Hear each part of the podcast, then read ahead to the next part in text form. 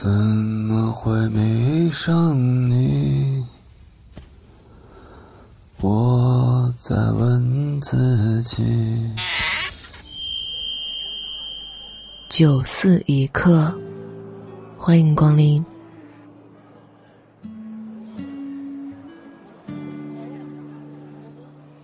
本节目由喜马拉雅独家播出。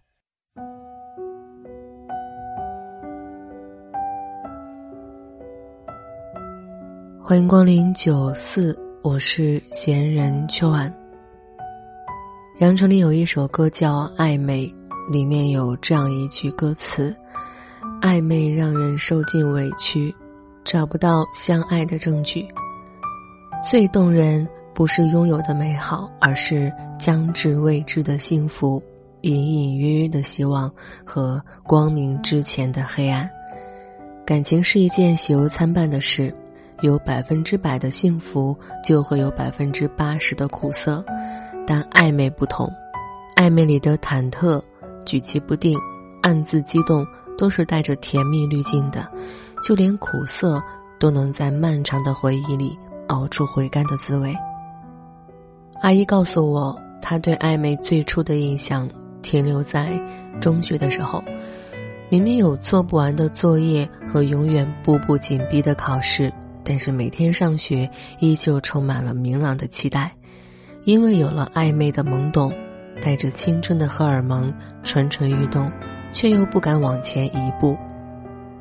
跟阿文在陷入暧昧之前，他们是很好的朋友，也是同桌，每天早上几乎同时到学校，然后一边吃早饭一边补作业，像同一个战壕里的战友。其实。阿姨也分不清他们究竟是先成了朋友，还是暧昧比友谊更先一步，因为相处方式的变化称得上是潜移默化。不知道什么时候，对方的一举一动在阿姨的眼里都有了不同的含义。送一袋牛奶要纠结一晚上，带一次早饭要紧张一上午，彼此约好周末一起去图书馆会兴奋一整天。从举棋不定到看清自己的心意，阿姨用了三个月，但接下来她用了整整一年的时间，陷在暧昧的氛围里纠结。许多从前注意不到的小事被他无限的放大，他好像跟隔班的女生说了几句话，今晚可不可以找他帮忙讲几道题？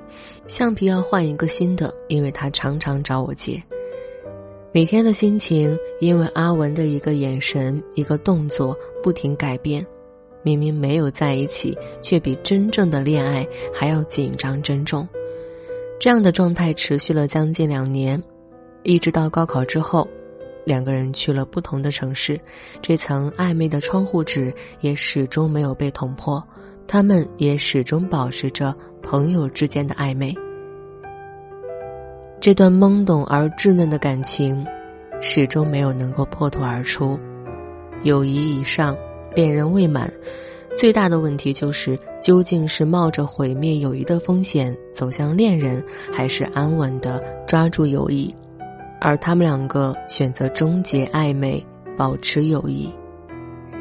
这其实并不是一个遗憾的故事，在暧昧的关系里。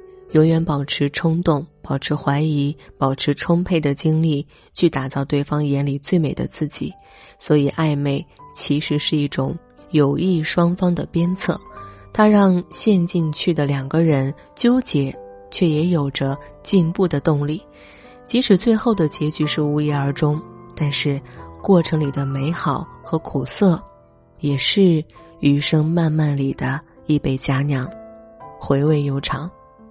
这也是我们每一个人一生当中最宝贵的财富之一。我将我遇见过的每一个平凡人的故事，也许听完他们的故事，你就不会觉得自己是一个人了。